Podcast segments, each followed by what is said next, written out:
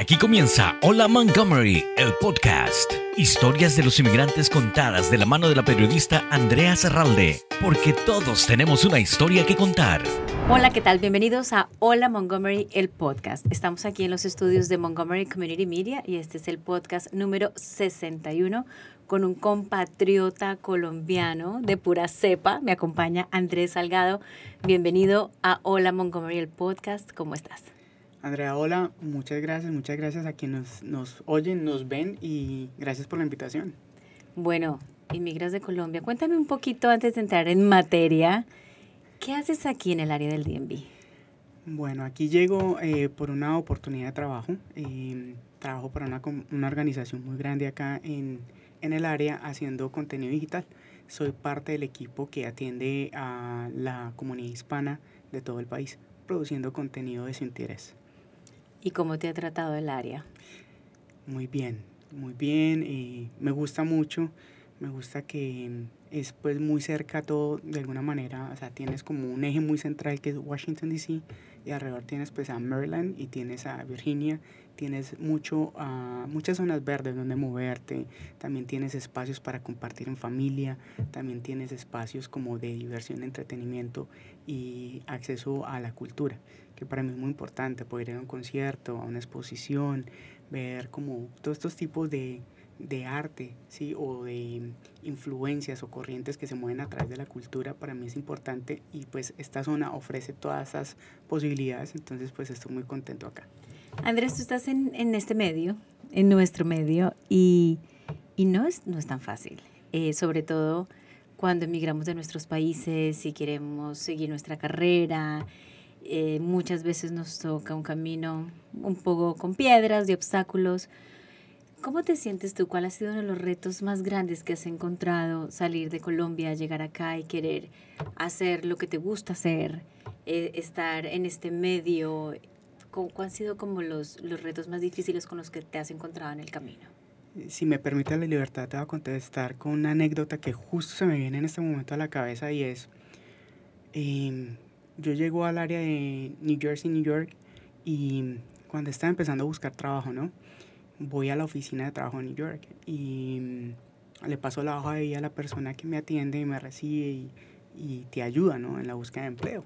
Y yo le digo, bueno, yo soy comunicador social y periodista, quiero trabajar en mi, en mi área profesional acá. Y la persona en ese momento me mira y me dice, vea, olvídese de lo que es usted en su país, acá siéntase bien si consigue un trabajo. Y me quedé callado, muy pensativo, salí como un poco aburrido con esa respuesta que yendo a una oficina de trabajo donde hay pues supuestamente todos los recursos para que te ayuden a integrarte en el país, a la fuerza laboral, te den una respuesta de esas. afortunadamente no escuché a esa persona y bueno, empecé como a tocar puertas. Así que muchas veces no es únicamente confiar o fiarse o dar por sentado que una respuesta que te da una persona de un sitio oficial es la respuesta final, si va en contra de lo que estás buscando. Entonces, pues me di a la tarea de tocar otras puertas, ¿no? Y claro, en el camino eh, te ofrecen muchas cosas. Otra anécdota muy chistosa, en mis primeros años de periodismo en New Jersey, fue que había un periódico local y me ofrecen eh, la oportunidad de trabajar con ellos, pero primero tenía que hacer ventas. Eh, y casi que poder escribir un artículo era un premio después de tener ventas. Ah, escuché la propuesta y todo, eh, le dije, bueno, déjamelo pensar. Obviamente yo, pero yo no, yo no soy un vendedor. Todos somos vendedores. Pero buen paisa, un momentito, aquí hay que hacer un paréntesis, porque quienes no son colombianos, eh, las personas paisas, que son las de Medellín, tienen muy buena fama de ser muy buenos vendedores. Mm, yo soy de la herencia paisa, yo soy de Manizales, del eje cafetero. Eh, sí, sí, em, yo tuve un jefe hace muchos años y me decía, usted es un vendedor. Y mm, trabajamos en una organización y él era un médico ginecólogo y él me decía, usted es un vendedor. Yo soy médico, pero soy un vendedor. Siempre salimos a vender a vender nuestro conocimiento, lo que sabemos hacer. Obviamente, em, en este caso era un contacto directo como una venta directa, como una pauta de publicidad. Yo no me había preparado para eso, no tenía el conocimiento. Eh, esa venta directa de publicidad me parecía una cosa muy harta, una cosa con la que yo no, no vibraba. Entonces yo dije, no. Pero de todos modos, pues sí, vas ofreciéndote, cuando empiezas a ofrecer tus servicios de freelance, estás vendiendo. Estás vendiendo tu, tu, perfil profesional, lo que sabes hacer, ¿sí? tus talentos. Entonces, ahí hay una venta, pero desde esos talentos profesionales, que no necesariamente es cuando decimos ventas, es como te vendo el producto, págame. Realmente sí, pero muchas veces pueden ser por tus talentos y estás ofreciendo un servicio y hay personas que buscan tus servicios. ¿Sí? Para resolverlo. En este caso, pues son compañías de medios. Y volviendo a esa anécdota, eh, me hice eso. Afortunadamente a la semana eh, me llamaron de otro periódico, firmé un contrato como freelance y empecé a escribir para ellos. Salgo a la oficina y me llama esta persona a decirme, mira, si lo has pensado y todo. Yo le digo, no, no, muchas gracias. No le dije, ya conseguí trabajo en otro lado, nomás voy a escribir. Pero definitivamente no era la oportunidad que estaba buscando. Me doy la palma en la espalda para decir, persistí, y busqué la oportunidad que sí estaba buscando. O sea, me fui detrás de esa oportunidad. Así que para mí eso fue satisfactorio cuando empecé. Claro, cuando empiezas de pronto el pago no es el mejor, solamente es una asignación, te pagan por un artículo en el mundo del periodismo escrito, el freelance te pagan por nota escrita, cuando te da mejor pues entonces ya son eh, contratas, te dicen, bueno, vamos a hacer una columna a la semana, vas a entregar dos artículos a la semana, vamos a hacer una sección, pero así comienzas, ¿sí? Y paso a paso pues vas creciendo en el medio. Que no es fácil, pero aquí estamos. Aquí estamos. Aquí estamos sacando la cara de Colombia adelante a través de los micrófonos. Por siempre. Pero además que no te quedas cruzado de brazos y quieres hacer tu propia producción, eres productor, director y diseñador narrativo, espero pronunciarlo bien, de Shietok, Hija del Agua. Es un libro, un audiolibro que tampoco es un campo muy fácil de incursionar. Eh, hasta ahora estamos comentando en el mundo de los audiolibros. Cuéntanos de dónde nace la idea de esta producción Shietok. Shietok. Volviéndome un poquito a la historia, yo desde que estaba en la universidad trabajaba producción sonora. Siempre es de la ficción. Entonces siempre estuvo ahí el gusto. El bichito. El bichito, el placer que te decía, hay que hacerlo. Y siempre que, desde que llegué acá a Estados Unidos, estaba buscando como la oportunidad, la oportunidad. Y muchos años después se presenta la oportunidad eh, en una entrevista muy casual que le hice al escritor de Manizales, ¿sí? tomándome un café, terminamos pues como la entrevista, hablamos un rato, me regala el libro, su novela. Lo leo, leo la novela, el libro me encanta y lo único que pude hacer fue imaginármelo en sonido. Ya está también muy conectado a que quiero hacer algo en sonido con audio, pero ¿cómo? ¿Cómo? Y llega el libro, me lo imagino en cada pasaje, cuando lo leo, me imagino siempre transformándolo en audio, dibujando esos paisajes desde el sonido. Y esa fue la oportunidad y dije, bueno, se lo propuse, le dije, esto suena como un audiolibro. Y él me dijo, hágale. Y ahí empezó la aventura. Me encanta. Además, este audiolibro yo diría que es muy, muy especial. Me lo disfruté, Andrés, de la A a la Z, quiero decirte, y tu consejo me encantó. Ponte los audífonos y me puse los audífonos y cerraba los ojos y de verdad me transporté a cada uno de los capítulos, a cada la narración, la historia, me encantó. ¿Por qué digo que es tan especial? Porque soy fanática de los audiolibros. Mientras manejo, lavo la losa, cosas, tú sabes. Pero este tiene sonidos y efectos especiales muy particulares que me remonta un poco a las radionovelas, ¿no? Eh, cada efecto, cada cosa es muy, muy, muy bien pensada. ¿Cómo llegan a, una producción tan bien hecha, tan, que realmente nos transporta a la historia? La respuesta simple es con puro amor. O sea, es algo que sale del corazón respondiendo como una pasión a algo que quería hacer. Y me remonto un poco más atrás y es volver a la infancia. Yo era niño y me acuerdo de mi abuela escuchando radionovelas. Y pues yo nunca hice la conexión hasta años más tarde que, que pronto ese gusto nació allí. Y a veces yo era el que le decía a mi abuela, ya va a empezar la novela. Y ella la sintonizaba en el radio en esa época. Entonces desde ahí viene como eso. Y cuando llego a la universidad, pues de alguna manera, sin querer queriendo, sigo trabajando con eso. Y aunque pasaron muchos años hasta que hiciera como una producción hasta que lograra llegar a una producción como estas, eh, siempre estaba como de alguna manera estudiando. Yo me siento a ver una película y yo la veo y estoy analizando el guion, estoy viendo cómo hacen el efecto, cómo va el sonido, lo mismo en podcast, eh, los podcasts de ficción de, que ahora son bien populares. Entonces, siempre lo mismo, lo estoy escuchando, me los disfruto, a veces lo repito, cuando me gusta algo vuelvo a escuchar y yo digo, ah, mira este efecto, mira este efecto. Y así se va uno, ve una situación ciudadana, eh, digo ciudadana porque pues es del común, ¿no? Una persona que camina, que va por la calle, te estás imaginando la historia. O pasa algo y, ah, mira, esta persona aquí, el sonido de la puerta, digamos, un ejemplo clásico, ¿no? Llegó alguien, pan, el sonido de la puerta que abre. Entonces, todos estos elementos vienen a conjugarse allí. Y con el libro, pues, me tomo muy en serio como el, el detalle. Por eso digo diseñador sonoro, diseñador narrativo sonoro. ¿Qué es eso? Es ponerle como cada elemento allí. Cada elemento, ok, aquí está pasando esto. Ah, Shetok está en el bohío. ¿Cómo es el bohío? ¿Cómo suena?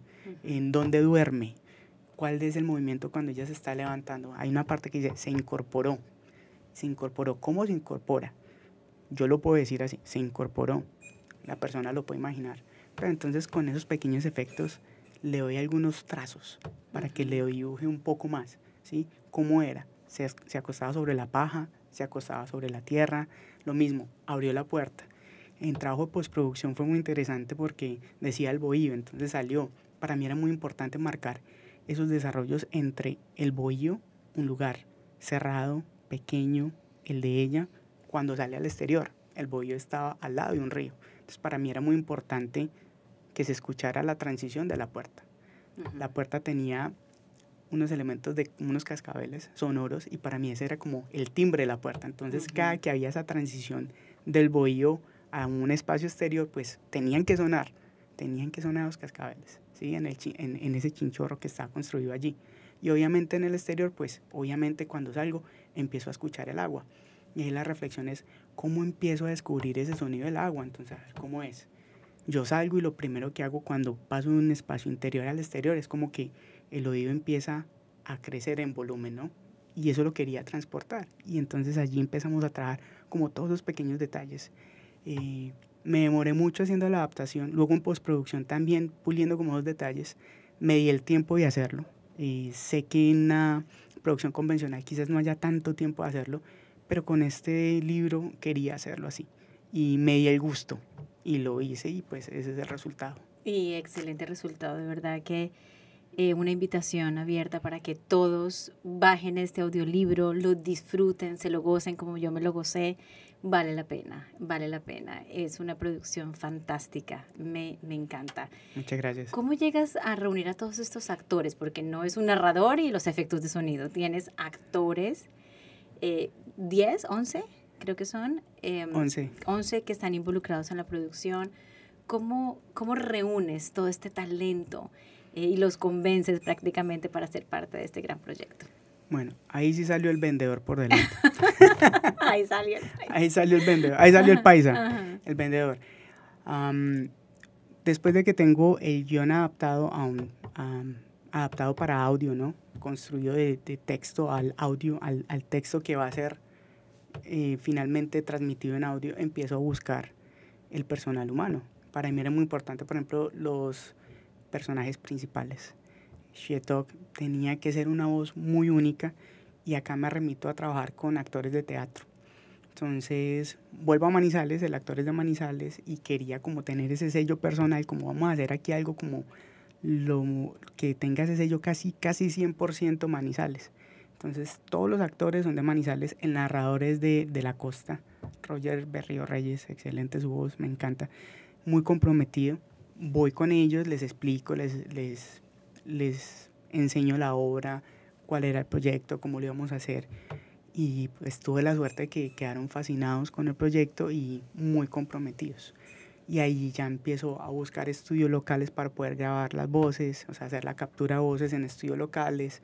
Em, luego postproducción, buscar un buen estudio postproducción que me llevara a la obra, que quisiera hacer como toda esa transformación, haciendo la salvedad iniciales esto no es dos efecticos y, y chao, ¿no? Vamos con mucho detalle, vamos aquí, esta escena son 10 segundos, pero puede que esté muy cargada de efecto Foley, necesito hacer las transiciones, los planos sonores, planos perdón. Para mí era muy importante que eh, las personas que trabajaran en eso tuviesen el tiempo de dedicarle a hacer lo que yo quería. Y pues bueno, conté con un buen equipo de postproducción al final fuimos 20 personas. Con los actores también fue un trabajo de, de practicar, ¿no? Practicar antes de llegar a estudio para maximizar el tiempo de, de horas de grabación y poco a poco ir construyendo todo. Bueno, ¿y, ¿y qué te dijo el autor del libro cuando vio el resultado? Yo no me imagino que él nunca pensó que fuera de esta magnitud. Tal cual. Eh, pues a ver, una palabra muy textual fue la recontraberraquera, algo así, muy colombiano, muy paisa. Sí. con él, pues hice un trabajo eh, de, de, transmitirle, mira, este es el narrador, ¿te gusta la voz del narrador? Porque para mí era importante que él de alguna manera sintiera que lo que se estaba produciendo en audio representara su obra, representara ese texto que él escribió. Hay unas partes que son muy poéticas, ¿no? Entonces para mí era muy importante que él estuviera como muy cómodo. Y lo que hice con él fue pues un trabajo como de irle pasando los borradores de los capítulos, pero al final ya me dijo, no, yo confío en lo que usted quiera hacer y le pasaba y, y le encantaba. Hubo algunas correcciones como, mira, acá esta palabra no era esta, sino esta, o mm, acá faltó como la coma. Entonces eran pequeños detalles, pero quedó muy contento. En Manizales tuvimos la oportunidad de hacer un lanzamiento allí estaba con los actores, entonces fue muy bonito porque logré hacer un poco de radioteatro en vivo. ¿sí? Entonces hicimos una parte, la presentación del libro, otra parte con los actores, haciendo una representación allí, mezclándolo con los audios finales, con la música. Entonces fue muy bonito y fue como un homenaje también al escritor. Él estaba feliz y sigue estando feliz y comprometido y siempre que lo invito, mira, hay una entrevista, hay esto, ahorita tenemos un club de lectura para la gente que escucha el audiolibro e invitamos al escritor a que participe en el club de lectura con, la con las personas que lo leen y quieren participar del conversatorio. Entonces ahí lo tenemos muy comprometido y pues muy contento de ver la divulgación de su obra en otros formatos que nunca imaginó de una obra que escribió hace 40 años. ¿Y tú, 100% satisfecho? Uno es el peor crítico de uno mismo. Tú dices, sí, la misión cumplida o qué aprendiste de esta experiencia, algo que cambiarías? uno siempre quiere, uno siempre quiere cambiar y cuando escuchas, obviamente si, si escuchas algo que ya has hecho y sientes que está perfecto, pues de pronto no hay un aprendizaje nuevo, no hay unas ganas de evolucionar, no hay, una, no hay un interés de seguir uh, creciendo en lo que estás haciendo. Eh, no, no encuentro una palabra exacta para describirlo, pero contento sí, muy contento, 100% porque para mí fue como darme la mano a mí mismo en la confianza de producirlo, ¿sí? Porque lleva muchos años tratando de, de hacer algo así. Entonces se presenta la oportunidad, la tomo y le metí toda la ficha, como decimos en Colombia, le metí toda la ficha sin pensarlo. Ah, bueno, y acá estamos con eso. Cosas por mejorar, sí, claro. Eh, más que mejorar, me lo imagino en otros formatos. Estoy muy antojado de poder hacer una función de radioteatro en vivo, de Shetok, por ejemplo, llevándolo como un sonido moderno, llevando esa radionovela. En España han vuelto a retomar un poco como ese formato y lo están haciendo. La lectura, en bibliotecas lo están haciendo. Me encantaría poderlo hacer. hay una frase de una consultora de lactancia que me gusta, que tú entras eh, y dice, progreso más no perfección como progresar, no buscar la perfección. Y para mí esa frase es importante, en inglés es como uh, progress, no perfection.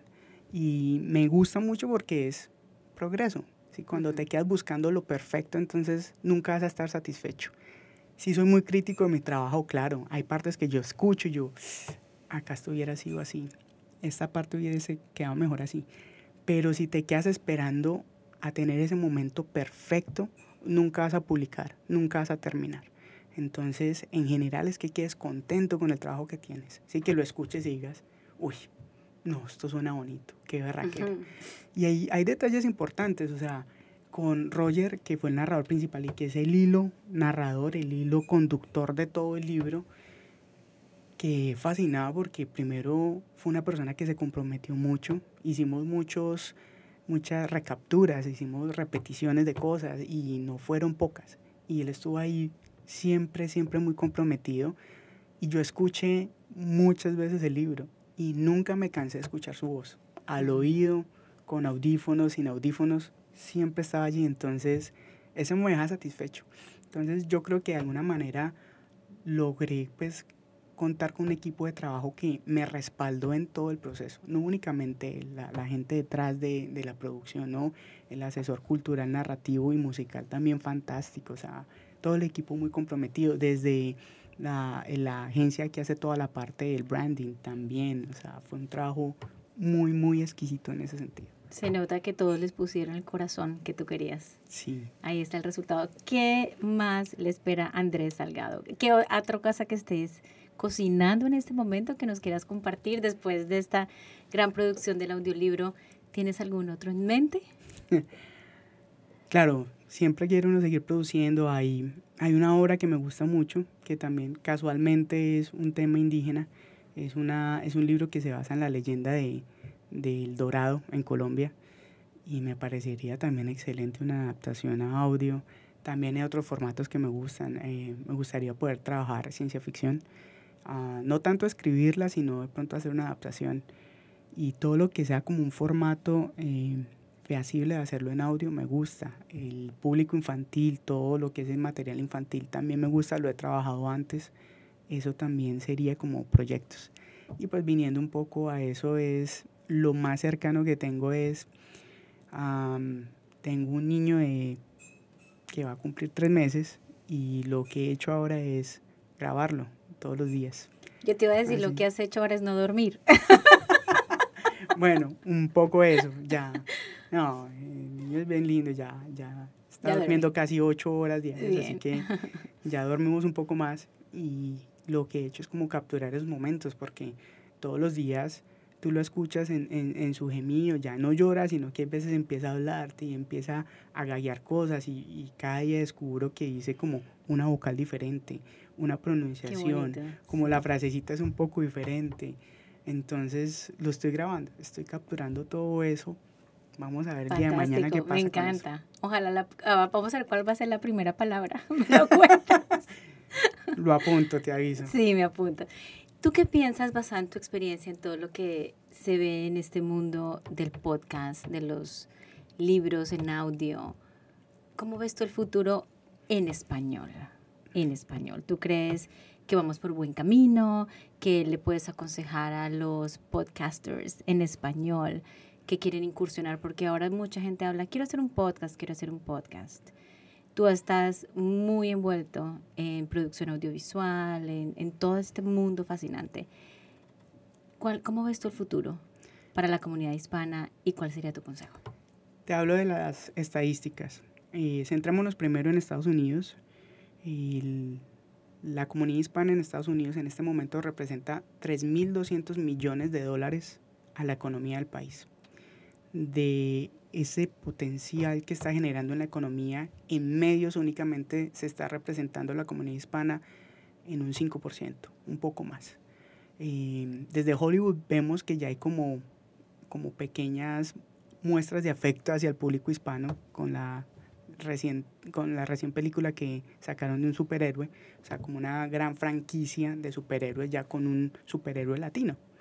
Eh, y desde allí se empiezan a marcar muchas cosas para mercado hispano. Creo que adolecemos de, de producciones suficientes en español en Estados Unidos. Creo que hay un público que las puede recibir. Hablando de estadísticas, en el mundo entero, especialmente en España, la venta del audiolibro superó al libro impreso como tal. Entonces ha, ha crecido la audiencia. Con la pandemia, la audiencia se duplicó. Ni siquiera fue como, ay, creció un 10%, un 20%, no, se duplicó el número de personas que están escuchando material en, en, en audio. Por lo mismo que tú me decías ahora, o sea, la gente lo usa cuando está haciendo sus labores de la casa, cuando sale a caminar, cuando va manejando. Entonces se ha convertido en una compañía perfecta, porque ya a veces no te da tiempo de sentarte a coger el libro, a pasar hoja por hoja o la tableta a leerlo. Hay otra cosa que desde público infantil es muy interesante para las personas que les gusta crear contenido y es, hay una propuesta muy fuerte que te lo da el audio y solamente te lo da el audio y es libre de pantallas. Entonces estamos como padres ahora enfrentando una situación y es querer alejar a nuestros hijos de las pantallas, que son un imán, ¿sí? Para uno inclusive es un imán una pantalla. Y el audio permite ese espacio de poder estar interactuando, teniendo contenido, entretenimiento, sin tener a nuestros hijos pegados de una pantalla. Y desde allí hay mucho por hacer. ese es otro de los enfoques para 2024. Público infantil, hay un gran potencial y las grandes compañías están enfocando en reforzar sus librerías con contenido en español y con contenido para público infantil en general, en inglés y en español. Eso es lo que viene para 2024. Así que hay espacio, hay espacio para las personas que quieren incursionar un poco en eso o que lo están haciendo o que tienen interés. Entonces ahí hay como algunas luces de cómo podrían dirigirse a ese mercado disponible. En Vamos por buen camino entonces. Vamos por buen camino. Vamos por buen camino. Bueno, y Shetok, quienes quieran escuchar, escuchar esta hermosísima producción. Eh, lo repito, no me cansaré de decirlo, yo quedé fascinada. Me transportó de verdad cada uno de los efectos, está muy bien producido. Roberto, que habla español, nuestro ingeniero de sonido acá en el estudio, tiene una tarea de escuchar Sietok y nos dirás la, la opinión.